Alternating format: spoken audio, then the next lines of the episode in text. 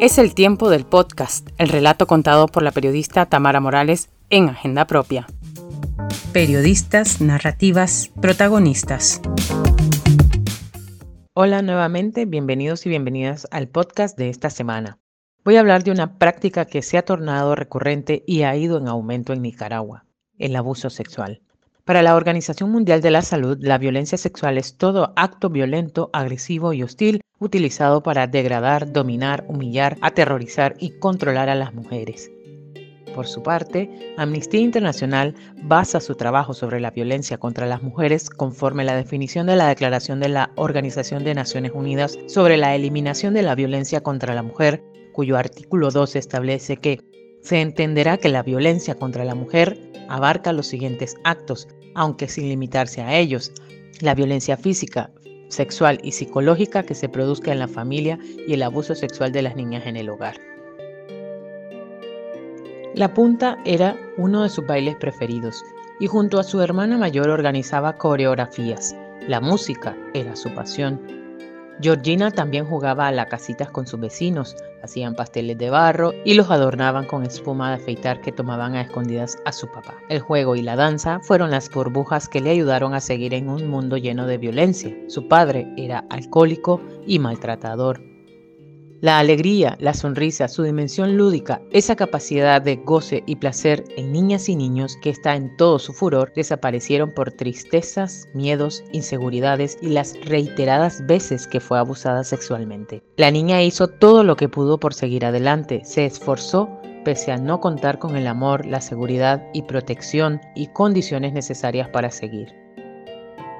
Tenía seis años cuando comenzaron los abusos sexuales por parte de un vecino cercano y luego por parte de mi hermano mayor. Nunca nadie en mi familia me había hablado sobre prevención de abuso sexual. Es más, nunca nadie me había hablado sobre las partes de mi cuerpo, aprender a diferenciar cuando me gustaba algo y cuando no. Fue una experiencia completamente aterradora y difícil de sobrellevar. En mi vida adulta me di cuenta que estas vivencias terribles me habían generado muchas secuelas o daños y busqué ayuda. Siempre digo que dos personas me marcaron la vida y que necesité de la ayuda y el acompañamiento de muchas personas, entre ellas profesionales eh, amigas cercanas, familiares que estuvieron conmigo en este largo proceso.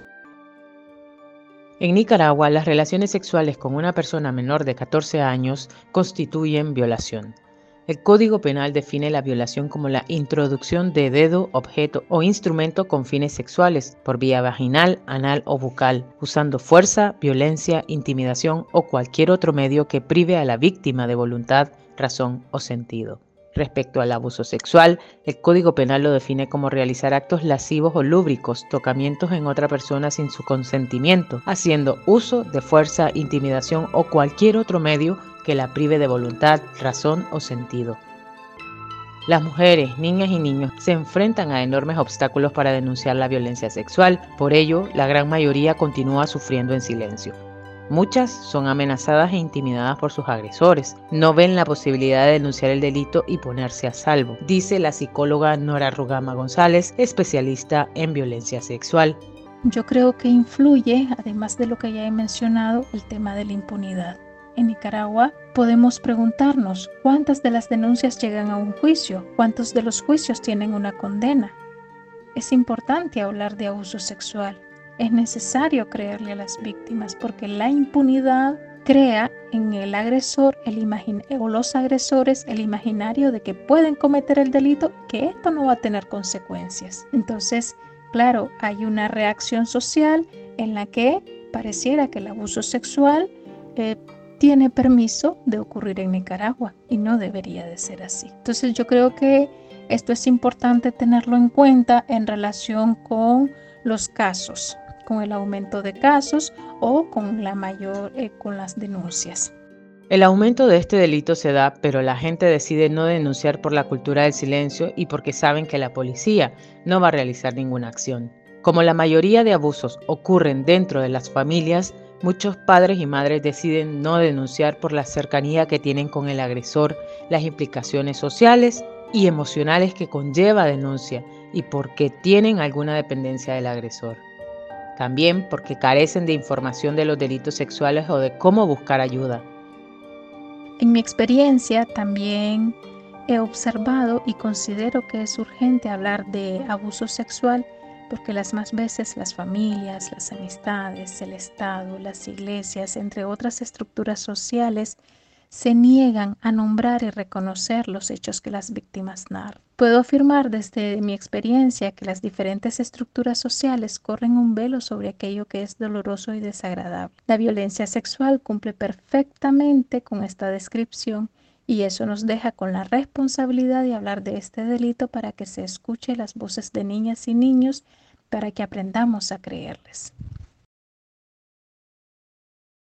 Pero una de las cuestiones más graves del abuso sexual desde mi punto de vista y que por eso es una violación a los derechos humanos es que afecta las funciones básicas del ser humano.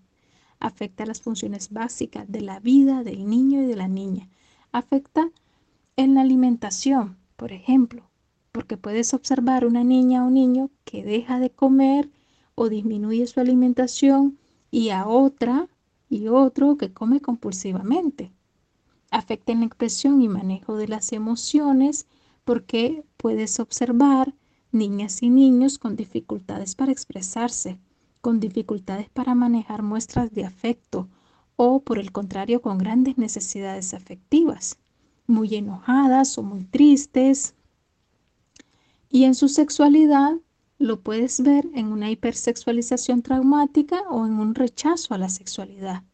Luego hay una secuela en particular eh, que tiene otras implicaciones y es el embarazo impuesto por violación.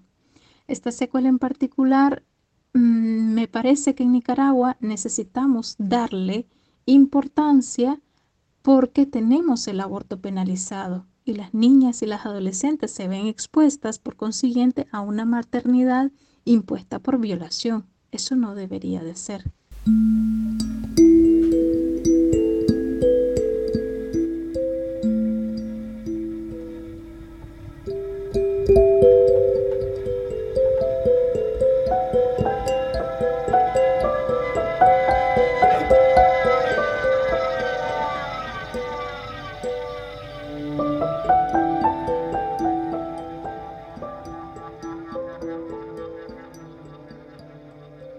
Inciden asimismo las actitudes sociales negativas hacia las sobrevivientes de violación y el hecho de que el sexo siga siendo tabú en Nicaragua es otro motivo.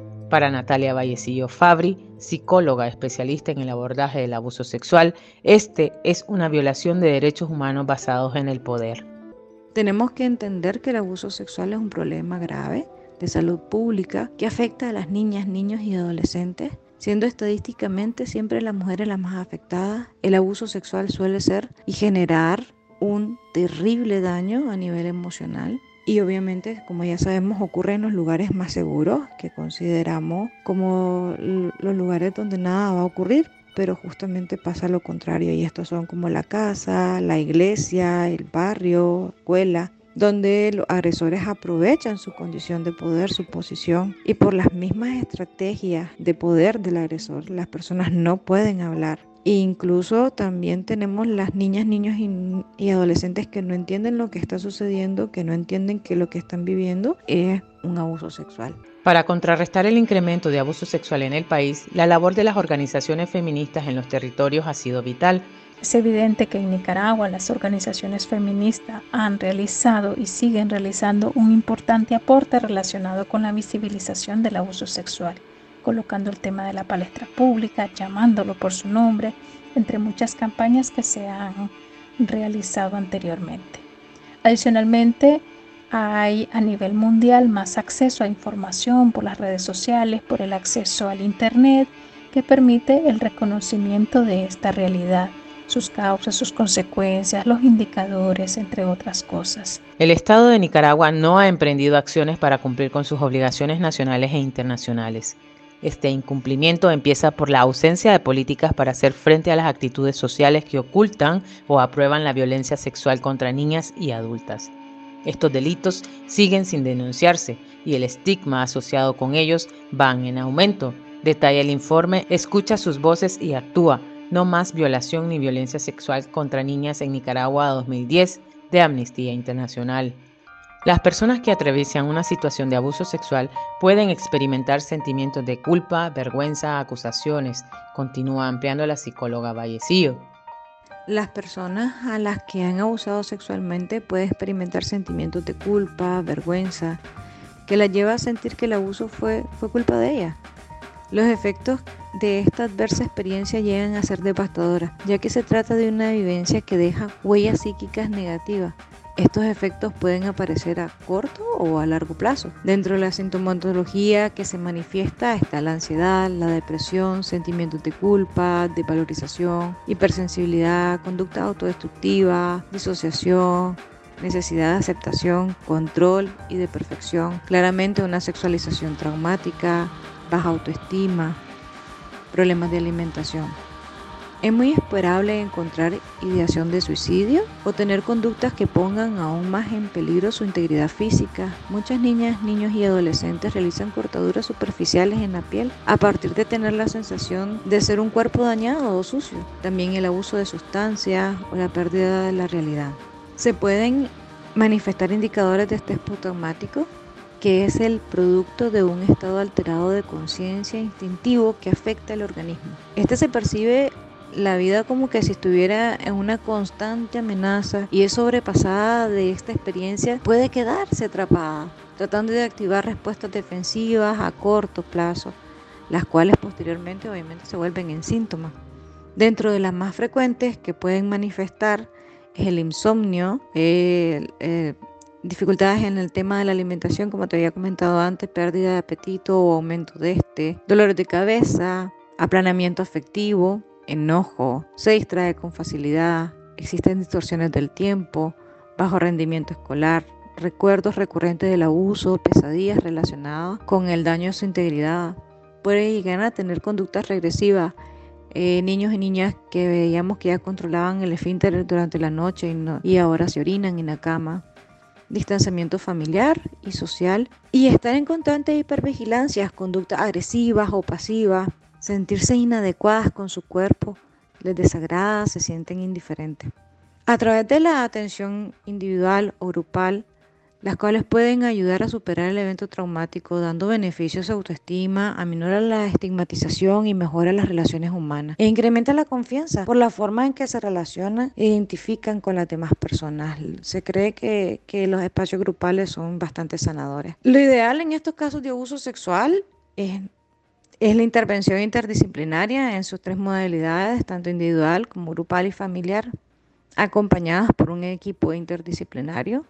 Como te digo, es ideal que haya una abogada que le acompañe en el proceso judicial, una médica, una psicóloga, para poder atender las afectaciones a nivel de salud física y mental. Georgina es sobreviviente de abuso sexual. Por años esperó de parte de sus padres demostraciones de afecto y cariño, pero era un hogar donde la violencia de todo tipo era la rutina de todos los días. Georgina, hoy, esa niña que hizo todo lo que pudo por seguir adelante, es una adulta que se ve con ojos de amor, compasión y reconocimiento. Reconozco a esa Georgina de hace algún tiempo. Ella me ayudó a llegar hasta acá. Ella estaba más que convencida de no seguir siendo lo que hasta ese entonces era. Reconoció que ya no le serviría de nada seguir encerrada en ese mundo gobernado por la tristeza, el miedo a la soledad, el dolor. Y fue así que comencé la ardua tarea de reconstruirme, quitándome uno a uno y con mucha paciencia los ladrillos de un gran muro que me apartaban de eso que había escuchado hablar pero que nunca había sentido, la vida misma.